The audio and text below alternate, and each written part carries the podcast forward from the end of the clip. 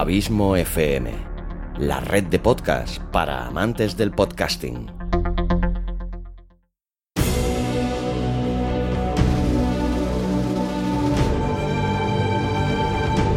Una producción de Abismo FM, creada para todos aquellos que quieren disfrutar de su tiempo libre escuchando grandes historias.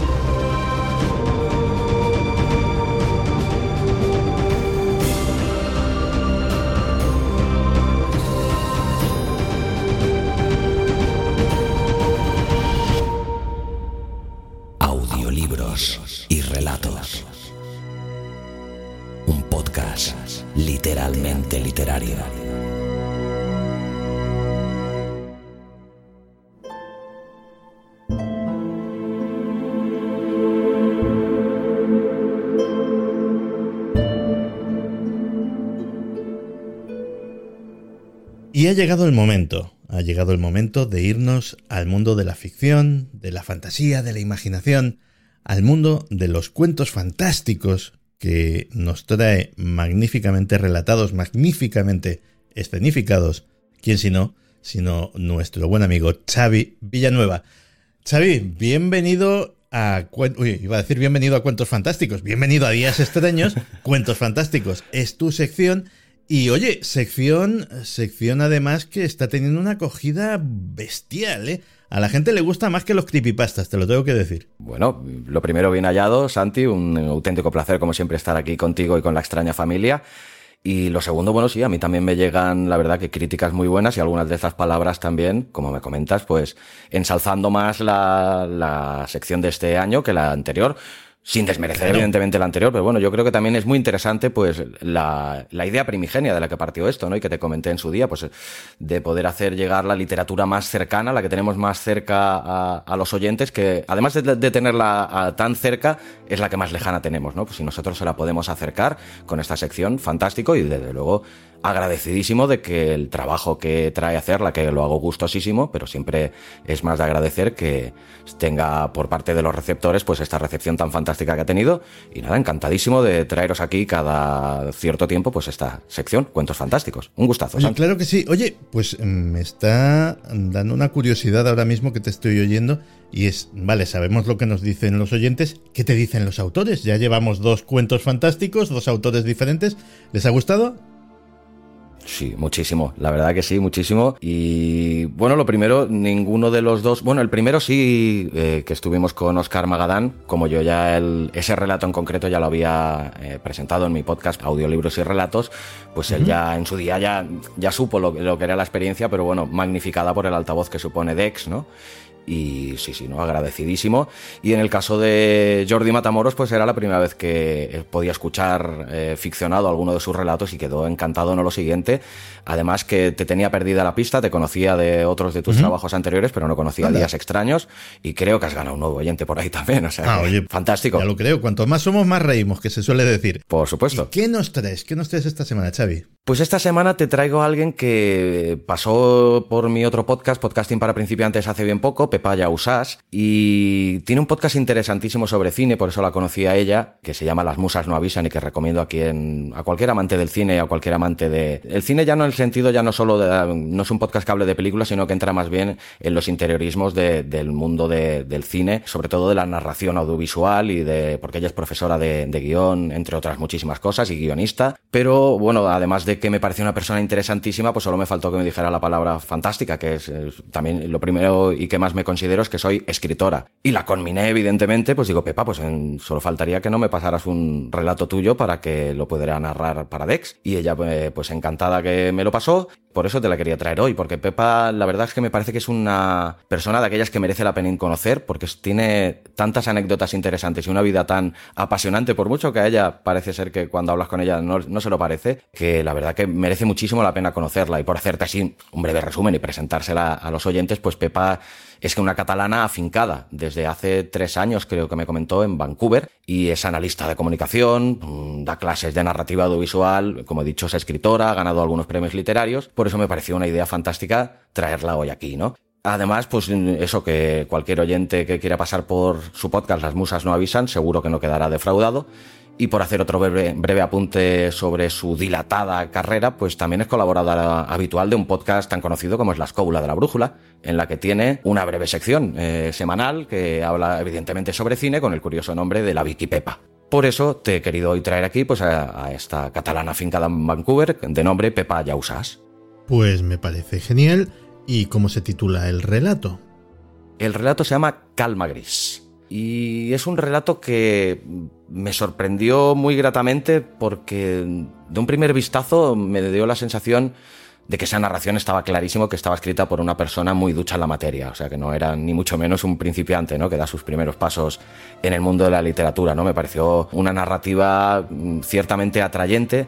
Además es que es un relato de, de frases cortas, sin grandilocuencias, pero con una historia detrás que a mí por lo menos me subyugó, por lo cercana, por lo humana, por lo dolorosa eh, explica, bueno, solo por poner, decir muy brevemente, pues es el despertar de una persona que despierta en una, en una habitación y que tiene que enfrentarse pues a lo que hemos visto en centenares de películas y en otras narraciones, pues lo que es volver a entender y a comprender de nuevo su vida cotidiana porque ha perdido toda la memoria y a través de ahí pues vamos eh, conociendo a sus familiares más cercanos, de los que por la intuición de esa persona que no tiene los nexos de unión que había tenido con ellos y los ve como si fuera una persona ajena a ellos, pues vamos comprendiendo que hay algo ahí en ese pasado que, va a merecer la pena ir conociendo en cada nueva frase del relato y que creo que, bueno, que hasta ahí ya estaría bien como, como avance, pero que vale muchísimo la pena. Por lo tanto, hoy te traigo un relato que se llama Calma Gris de Pepa Yausas. Pues Calma Gris, de Pepa Yausas, un relato sobre la memoria que en el fondo es un relato sobre todos nosotros, porque ¿qué somos? Sino el cúmulo de nuestros recuerdos, de nuestras experiencias. Vamos con ello. Muchísimas gracias, Xavi Villanueva. Vamos a por ellos y como siempre, gracias a ti.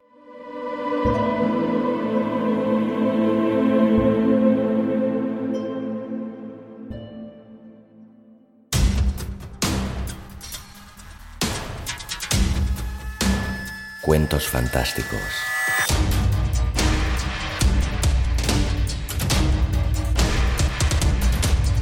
Una producción de Abismo FM.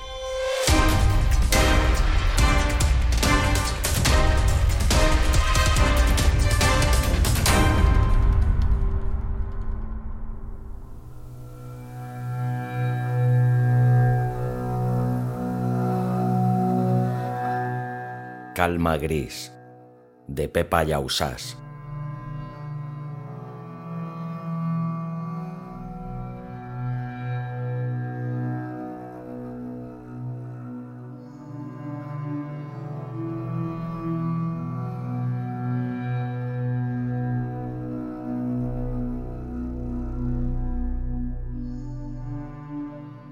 Lo vi todo blanco cuando abrí los ojos. Era el techo Inmediatamente sentí que alguien me cogía la mano y giré la cabeza para reconocerlo. Solo encontré dos ojos cargados de angustiosa alegría que miraban desesperadamente, como si hiciera mucho tiempo que me esperasen. No entendí. Aún sigo sin entender. Me preguntó cómo estaba. Respondí que bien. Pensé que si le preguntaba quién era ella, se pondría a llorar. Vacilé al fin pregunté y ella se puso a llorar. Dijo ese famoso soy yo que todos decimos en la esperanza de ser reconocidos bajo un yo único e insustituible en medio de un espacio común. Pero yo no la reconocí. Sigo sin reconocerla. Su amargura era tan intensa que no me sentí capaz de asumirla. Le dije que sí, que ahora ya empezaba a acordarme. La habitación era amplia y luminosa, sobrecargada de detalles típicamente femeninos. A los pies de la cama, una dilatada cristalera daba al mar. Se podía ver una larga playa desierta por el frío del invierno. La mujer empezó a abrazarme. Se reía entre llantos y repetía un nombre que no significaba nada para mí. Sigue sin significarlo. Le sonreí. La besé. Dije que tenía hambre. Ella no conseguía separarse de mí. Me pregunté cuánto tiempo haría que estaba así, pero no dije nada. Le expliqué que me acordaba de las cosas con cierta dificultad, así que tendría que ayudarme y tener un poco de paciencia. Afortunadamente, me contestó que el médico ya se lo había advertido y que no era algo que le preocupara. Se fue a llamar por teléfono, a preparar algo de comer, a aclararse la cara de tantas lágrimas. Era feliz, muy feliz. Yo sonreía. No sentía nada, pero sonreía. Solo quería que dejase de llorar. Me observé mientras ella no estaba en la habitación. Me dolía todo el cuerpo y me movía con gran dificultad. Comprendí que hacía mucho tiempo que estaba en aquel estado. Agradecí sobremanera no haberme despertado en un hospital.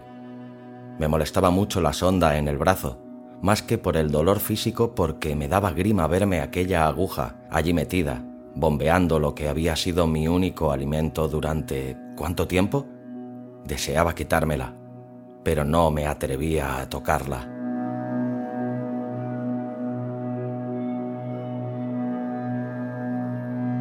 Comí bien, poco, pero a gusto.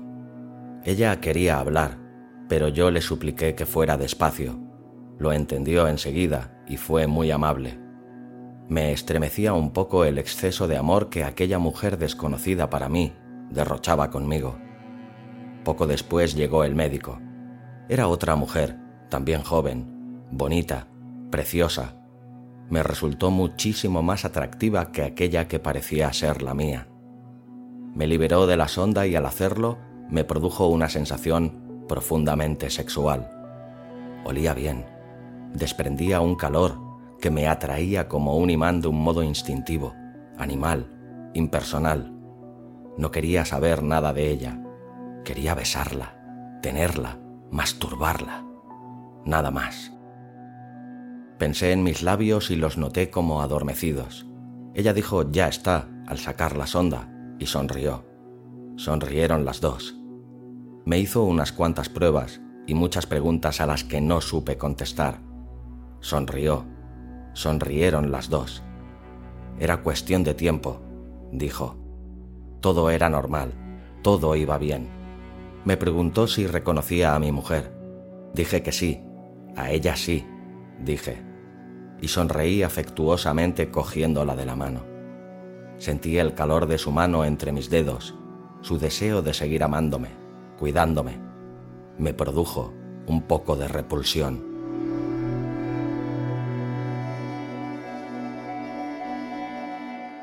El médico se fue y entraron tres personas que esperaban en alguna otra parte de la casa. Todos sonrieron, me abrazaron, derrocharon alegría y sentimentalismo. Yo no sentí nada. Sigo sin sentirlo. Hablaron de cosas que debo suponer comunes, compartidas, pero que no reconozco. Asimilé la información que me dieron del mismo modo que hice con mi mujer, que aún hago. La memorizo, la aplico cuando lo creo oportuno y basta. De vez en cuando me confundo, pero me lo perdonan todo. El mar está llano, plateado, inmenso y raso. Es lo único que me gusta mirar. Eso y a la doctora. Viene de vez en cuando. Me hace preguntas que sigo sin entender, que me parecen estúpidas, pero es igual. Me gusta mirarla memorizar sus movimientos, su olor, su tacto siempre tan escaso, tan aséptico.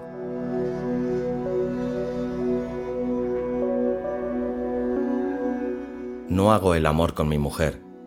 Le digo que es porque no puedo. Secuelas. Ella lo cree. Cree todo lo que le digo. Le diría que la amo más que a mi vida y se lo creería.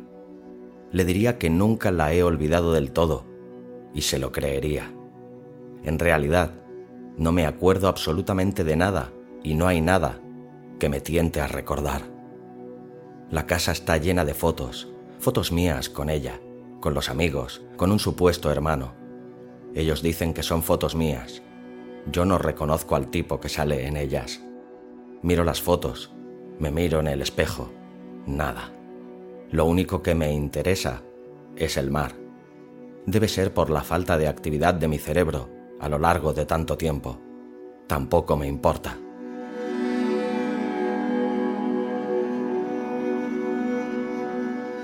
Me gustaría hacerle el amor a la mujer que hace de médico.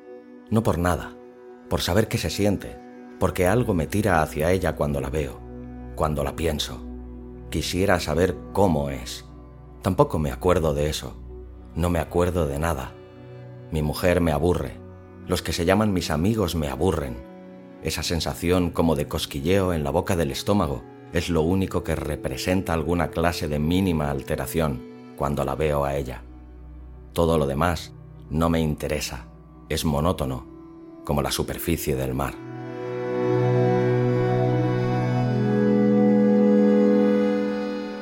He empezado a comprender que tienen secretos, cosas sobre las que yo podría tener algo que decir si me acordara, traiciones, imagino. Los secretos suelen tener que ver con las traiciones. Es como si con los recuerdos se me hubiera ido la capacidad de sentir. Me interesan escasamente cosas vanas, colores, formas, el roce del viento en mi piel. No consigo experimentar sensaciones que vayan mucho más allá. Tampoco me incumben. Oigo, porque no escucho, vagamente sus conversaciones, sus ruegos, sus confesiones. Lo veo como una sucesión de acontecimientos absurdos que no me alcanzan. No comprendo sus emociones imaginarias, basadas en la suposición de lo que los otros sienten o piensan, o de lo que podría suceder en el caso de que esto o aquello.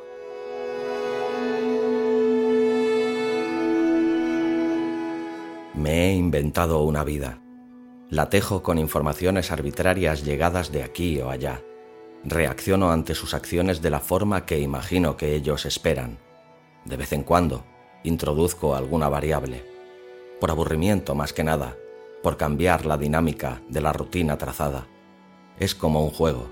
Siempre se produce un efecto secundario de dimensiones y alcance imprevisibles. Pero es todo mentira. Es mentira solo porque no me afecta, porque me deja frío. Para ellos no. Ellos se lo creen, lo viven, lo asimilan de un modo que altera sus vidas, lo cuajan todo de un significado insoportable, insostenible para mi tranquila existencia rasa, como el mar en invierno. A mí me resulta absurdo. Yo les digo algo insulso, inventado, inexistente, y basta su deseo para traducirlo en una realidad densa y pesada. Están deseosos de ser, y eso les hace ser, pero sus vidas no están más llenas que la mía. Los sentimientos son la ilusión óptica que les permite construir la falacia de que existen. Para ellos, sentir es vivir. Llueve. Estoy solo. Vivimos en una playa retirada. Eso me gusta. Mi mujer ha salido a hacer encargos. Me gustan estos días en que todo lo que me ocupa es el mar y las gaviotas. Ha venido un amigo a verme. Trae un secreto. La tragedia escrita en la cara. Imagino que tendré que llorar, hacerle creer que algo de lo que me cuenta me está destrozando el alma. Me da un poco de pereza.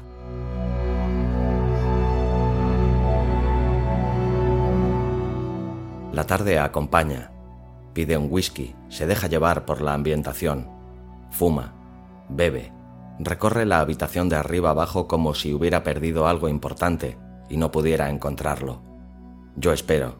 Al fin, comienza. Siempre fuimos amigos, dice. Deduzco que eso quiere decir que el traicionado soy yo. Intento imaginar qué significará para él ese sutil concepto. No se me ocurre nada. Oigo el devenir del mar. Me gusta mucho más que él. Me reclino un poco hacia adelante, como si soportara con dolor el peso de lo que me cuenta. Eso me gusta.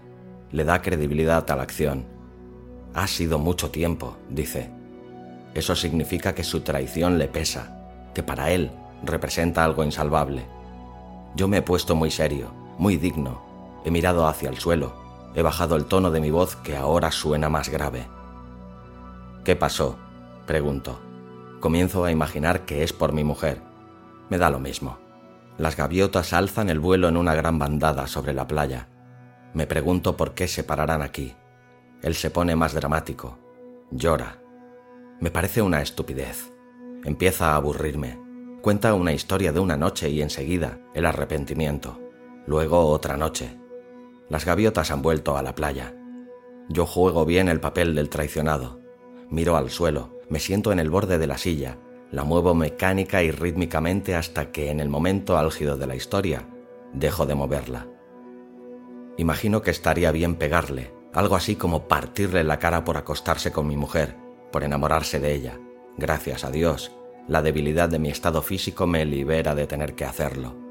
Me aburro mucho. Quiero que se vaya. Tal vez debería decírselo, pero no me creería. Sería todo mucho más complicado. Mejor seguir jugando mi papel. La mezcla del tabaco con las lágrimas y el alcohol le está produciendo un efecto terrible. Mañana es miércoles. La mujer médico vendrá a verme. Espero que traiga la minifalda y las medias verdes. Me gusta cómo le sienta ese color. Me gusta su presencia porque es química y dura poco. No molesta, no quiere nada de mí, no espera nada. Llega, hace su papel, sonríe fría y cortésmente y se va.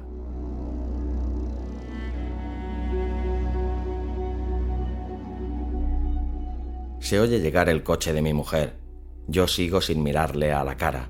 Es más cómodo para los dos. Me pregunto cómo se sentirá el tipo en realidad.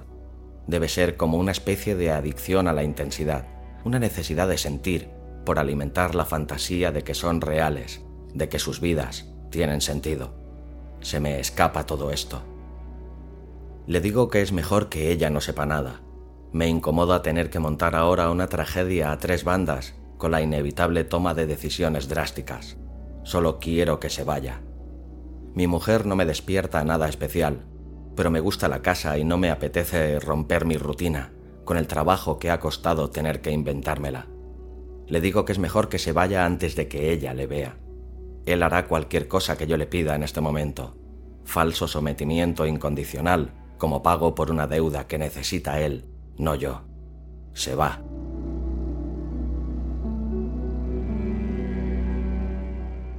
Mi mujer llega, me besa, me abraza, me sonríe.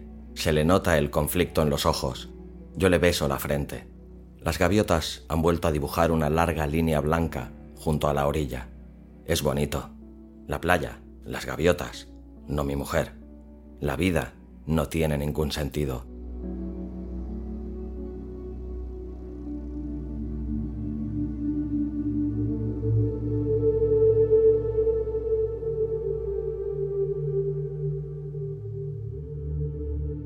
He visto todo blanco al abrir los ojos. Es el techo. Inmediatamente he sentido que alguien me coge de la mano y he girado la cabeza para reconocerlo. He soñado que eras médico, le digo, y que no eras mi mujer. Es que soy tu médico y no soy tu mujer, me ha contestado ella. He tenido un presentimiento que me ha llenado de un desconsuelo inmenso, un abismo abierto en la boca del estómago, un dolor incontrolable que me empuja hacia el infinito. ¿Dónde está? pregunto. Ella me mira seria, compungida, comprensiva. Murió en el accidente. El señor que iba detrás también. Tú estás vivo de milagro. Estoy vivo. ¿Cuándo ha sido? He preguntado. Apenas hace un rato, el tiempo justo de reanimarte.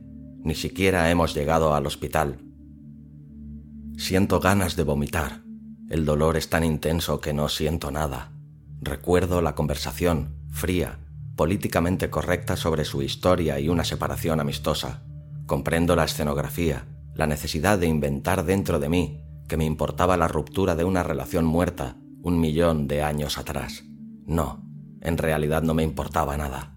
No comprendo este dolor, pero no puedo esquivarlo. Es todo negro, rojo, opaco. La vida no tiene sentido, como no tiene sentido que experimente este dolor inalterable.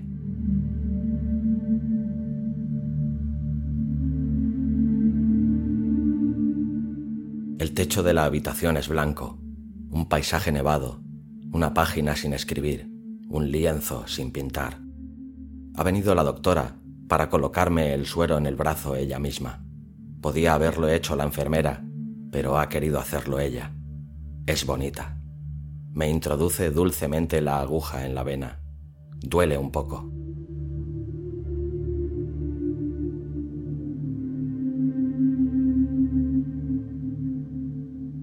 Amanece. Unas gaviotas se arremolinan en la orilla de la playa, luchando por una estrella. Mi mujer ha venido a verme al hospital. Va de rojo. Siempre va de rojo. No puedo verla, pero lo sé. Me gusta el amplio ventanal desde donde veo el mar. Oigo su voz en el pasillo preguntando por mí. Eduardo viene con ella. Va de negro. Oigo al médico, a las enfermeras, el traqueteo de los carritos, de las camas que circulan por el pasillo. Veo mis fotos en la cómoda de la habitación de mi cuarto, junto al mar. No sé cuánto tiempo llevo aquí. Hablan de dejarme ir. No sé qué significa eso. Soy el paciente en coma de la 233. Vivo rodeado de mujeres que no puedo tocar, de cadáveres y fantasmas que no puedo esquivar.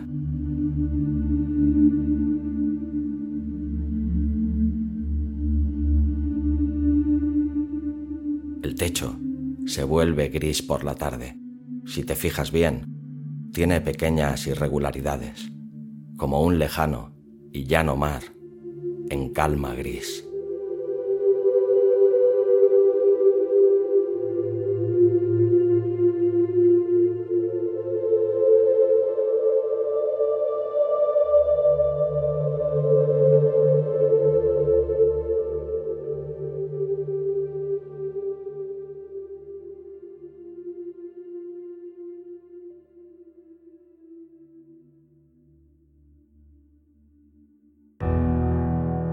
Si te ha gustado el relato, ayúdame compartiéndolo y comentándolo en tus redes sociales.